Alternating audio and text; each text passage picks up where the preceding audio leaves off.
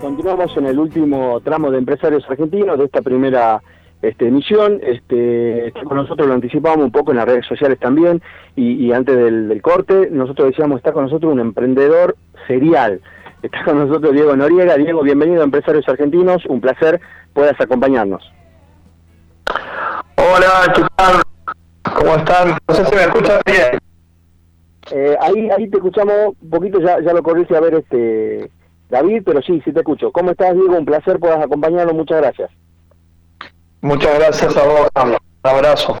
Para vos y la audiencia. Gracias, gracias Diego. A ver, cuando hablamos de, obviamente, de, tu persona, Diego Noriega, que te seguimos un poco en las redes sociales, sabemos eh, de tu actividad, eh, pero nosotros nos interesa saber un poquito más atrás. ¿Cómo decidís incursionar en este mundo emprendedor? ¿Cómo decidís iniciar tus primeros, tus primeros emprendimientos? Y, se despertó en vos el espíritu emprendedor que hoy tanto inculcás. Creo que en la familia, observándolo a mis Sí, pero escucho Ahí sí te escucho mejor. ¿Vos, ¿Vos podés escuchar bien? ¿Tenés un buen retorno? A ver, no, yo me sigo escuchando, es medio incómodo, pero bueno. Eh, te digo, Carlos, el tema nace de intentar crear valor más allá del valor económico a mi billetera, a mi cuenta bancaria, eh, a lo que o a los indicadores que tradicionalmente nos miden, digamos, como más grandes o más chicos. Hasta la definición de empresas, ¿no? Está hoy por hoy con esos criterios. Y la verdad es que la felicidad mía y personal en estos últimos 22 años de emprendedor eh, y empresario, si quieres, o nuevo formato de empresario, es eh, que lo he logrado a través de, esa vinculación con la innovación, con la creación de y formación de equipos, con intentar traer propuestas de valor nuevas a solucionar dolores existentes, quizás que se vienen solucionando de manera tradicional y poder transformar esto en nuevos tipos de soluciones, ¿no? Y, que excedan a la región del noroeste argentino, soy santiagueño, eh, también he tenido emprendimientos en el NOVA y demás. De hecho, hoy por hoy también tengo.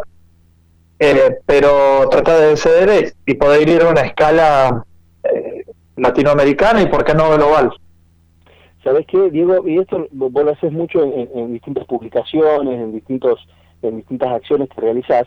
la formación de equipo termina siendo fundamental para abrir un poco también la cabeza y para abrir un poco el juego, ¿no? Eh, eh, el, emprendedor en sí, en algún momento, y esto aclarámelo vos o corregirlo de ser necesario, eh, en algún momento se enamora tanto de su emprendimiento que deja de ser un emprendimiento y, entra a ser un, hobby. Entonces, por ahí el, el, el, armar un gran equipo, en buscar mentores, te da la posibilidad de dar un salto importante, ¿no? Coincido con vos. Aquí creo que tiene que ver también un poco la mentalidad del emprendedor, del empresario local, que pasa muchísimo en el NOA y en todo el interior de, la Argentina y de otros países latinoamericanos, que es el poco lo hago solo. y entonces uno como emprendedor tiene que saber de marketing, de comercialización, de atención al cliente, de producto, de tecnología, de administración, de finanzas, de buscar inversores. Es imposible. Hoy tenemos que ser eficientes y parte de la eficiencia se basa en que el aprendizaje que vos vayas creando y dándole como un activo o aportándole como un activo para la organización sea complementario a lo que puedan dar tus socios.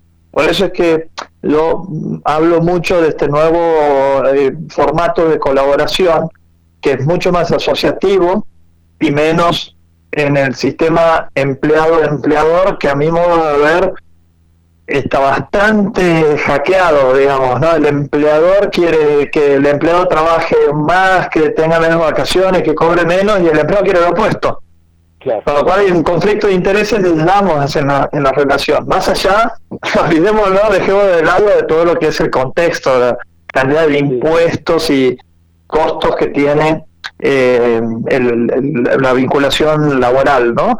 Pero volviendo al, punto que vos preguntabas, sí, creo que los, equipos son claves, eh, teniendo un espíritu asociativo que tanto nos hace falta en la región, eh, podemos tener otro, aspirar a tener otro tipo de emprendimientos que, como decía antes, puedan incursionar en mercados en, el extranjero y que hoy por hoy la pandemia te facilita esto.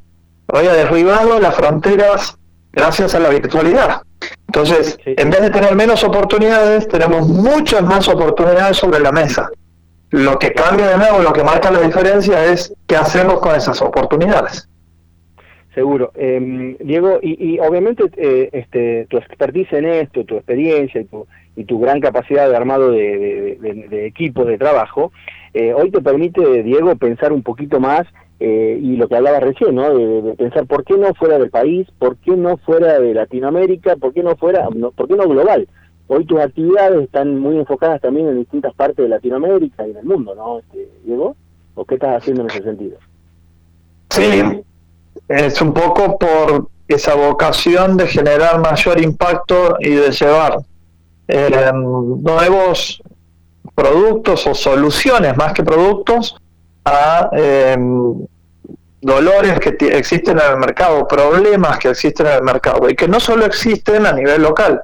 Fíjate vos, Carlos, la cantidad de locales que han tenido que cerrar por, por el tema de la pandemia, pero que indefectiblemente en el futuro esto iba a suceder porque la gente cada vez adopta más hábitos virtuales, tanto en la comercialización como en, el ida y vuelta cliente-proveedor, como en la búsqueda de mercados, como en las conversaciones que tenemos que tener para adaptar nuestras soluciones a las necesidades. Entonces sí, eh, miramos mercados internacionales, hoy por hoy la Argentina es un mercado deprimido, el NOA es una región deprimida, entonces, uno puede armar una empresa, como decía mi profesor de, del MBA hace 21 años.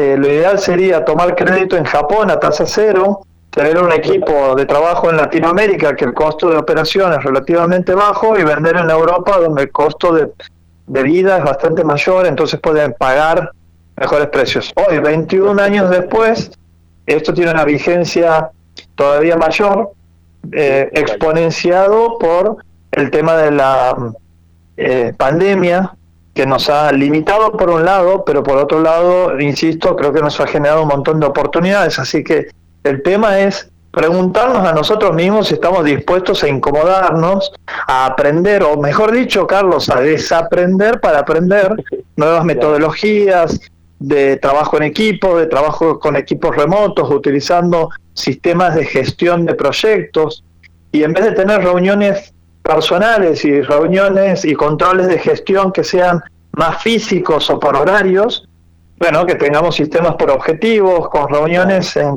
teniendo contenido asincrónico, bajado en plataformas digitales y que todos lo podamos aprovechar, sea a las 6 de la mañana, a las 4 de la tarde o a las 10 de la noche. En definitiva, no importa calentar una silla, sino cumplir objetivos para ser eficientes. Eh, Diego, ¿sabes que esto que vos me estabas diciendo, obviamente uno que por ahí ya tiene un par de años en esto y, charla mucho con empresarios, charla mucho con justamente con ustedes, con mentores, con referentes, con, con, gente que, que no, no, se, no se guarda nada, al contrario, sino sigue aprendiendo, como es tu caso, que me consta que, que justamente salís, podrías haberte quedado cómodo en, en, alguna en alguna de tantas empresas que fundaste o creaste o manejaste equipo, y siempre seguiste buscando la incomodidad, ¿sí? Por llamarlo de alguna manera, para seguir este, aprendiendo. ¿Cómo lo ves al segmento empresarial en este sentido? Eh, ¿Está apostando eh, al emprendedor? ¿Está apostando a estas nuevas metodologías? ¿Está apostando a abrir un poco más el juego a, la nueva normalidad, a la nueva modalidad esta? Déjame responderte, Carlos, antes un punto que has mencionado. Yo no es que busque la incomodidad o incomodarme lo que busco es ser más feliz. Y a mí la felicidad, las emociones positivas me las genera parte de las cosas que vos has descrito sobre mí, armar equipos, ver que una corporación en Colombia eh, te compra tus servicios, te los paga a tiempo, eh, está totalmente satisfecho con tus servicios, tu equipo ha funcionado muy, muy bien. Eso es lo que a mí me genera endorfina y digo, bueno, vamos por más en este sentido, vamos a intentar dar más valor. A mí me genera una riqueza emocional muy grande cuando eh, termino un programa para emprendedores, un programa de información, de transformación, etcétera, y me dicen, califican el programa como 9 o 10 puntos, entonces son promotores de esto. Quiere decir que estamos ayudándolos o acompañándoles en este proceso de transformación que por supuesto todo nos cuesta, pero que nosotros hemos sido lo suficientemente abiertos como para eh, trabajar y adaptarnos a las necesidades que ellos tienen. Entonces no es incomodarme porque en palabras vulgares diría, qué boludo este flaco, ¿cómo se va a eh, este, incomodar permanentemente? Si no es en búsqueda de mi felicidad y la de mi equipo, sentir esa motivación intrínseca de eh, la trascendencia, del impacto, y que ese impacto no solamente sea económico y personal, sino que sea tenga otros niveles de impacto, ¿no? Sin desconocer la importancia de, eh, de, que uno labura también por un tema económico que quiere satisfacer necesidades personales. Eso es la primera parte, Carlos. la segunda parte que me, hacías eh, referencia sobre cómo veo a los empresarios, hoy creo que los empresarios están mucho más abiertos que hace un par de años en términos de traer innovación, de ver de qué manera se pueden transformar, de cómo pueden ingresar o adaptar su empresa para tener más procesos vinculados a procesos tecnológicos, tanto en la compra, en la producción, en la operación, en, bueno, en lo que corresponda, digamos, pero eh, la pandemia ha acelerado los procesos de transformación. Eh, en el 95% de los, de los casos, los empresarios dicen ha sido el factor principal por el cual yo he hecho esta transformación. Ahora, bienvenido sea, porque nos obliga a pensar diferente, nos obliga a pensar desde la incomodidad de no hacer lo que el cerebro ya está acostumbrado a hacer. Es más fácil. Y por eso es que se siente cómodo, porque prácticamente sale naturalmente. Entonces, hoy también creo que es una enorme oportunidad para el empresariado en apostar en la innovación, en apostar en los emprendedores, que son aquellos que están permanentemente buscando solucionar una, una nueva, eh, a través de una nueva solución a nichos específicos o a problemas específicos. Entonces, también creo en esa vinculación empresario-emprendedor, creo que la innovación, tomemos el ejemplo de Mercado Libre, Carlos. Este, la innovación está por supuesto, como toda empresa, surge en parte del equipo interno, pero en gran parte surge de aquellas empresas a las cuales están asociadas al Mercado Libre y entienden mucho mejor eh, cualquiera de sus procesos. También tienen un fondo Mercado Libre para invertir, invertir perdón, en, emprendimientos. El caso de la empresa de Jujuy, eh, Novimetrics, de Pamela y este, y Andrés. Entonces, ellos a través de una compañía tecnológica le brindan información a los vendedores de Mercado Libre. Digo, es una oportunidad muy grande para que los empresarios que vienen de generaciones anteriores puedan apostar y ver con otros ojos a aquellos emprendedores que están mucho más cerca de los problemas que tiene la sociedad y que en definitiva usan la tecnología para resolverlos. Está claro, está claro, Diego, y, y, que yo creo que pasa por ahí, ¿no? Estar en, seguir apostando al segmento emprendedor, que también es el, el que genera, eh, o las pequeñas y medianas empresas, lo que genera mayor fuente de trabajo. Eh, mira, mira, Carlos, ¿puedo, decirte un tema más? Sí, sí, sí, sí. Creo que se debería empezar a borrar esa diferencia entre empresario y emprendedor. Eh, uno tradicionalmente piensa en un empresario como alguien que las quiere todo para, para él mismo, alguien más egoísta y demás. Yo creo que eso ya no inspira y que el empresario tradicional está pensando en un nuevo formato, mucho más abierto a nuevos productos, a nuevos procesos, al uso de tecnología, inclusive a nuevos mercados.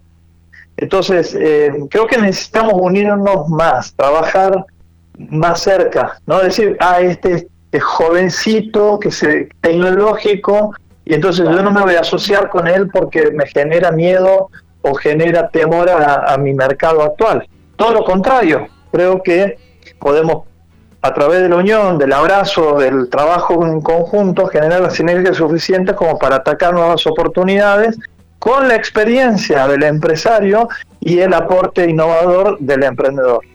Excelente, excelente cierre.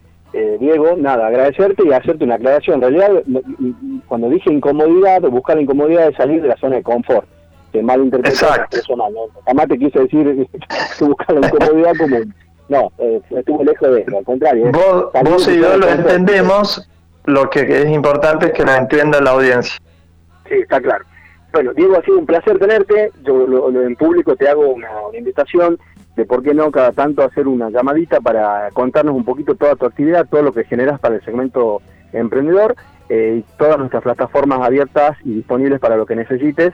Y nada, muchas gracias, un abrazo grande y a tu disposición.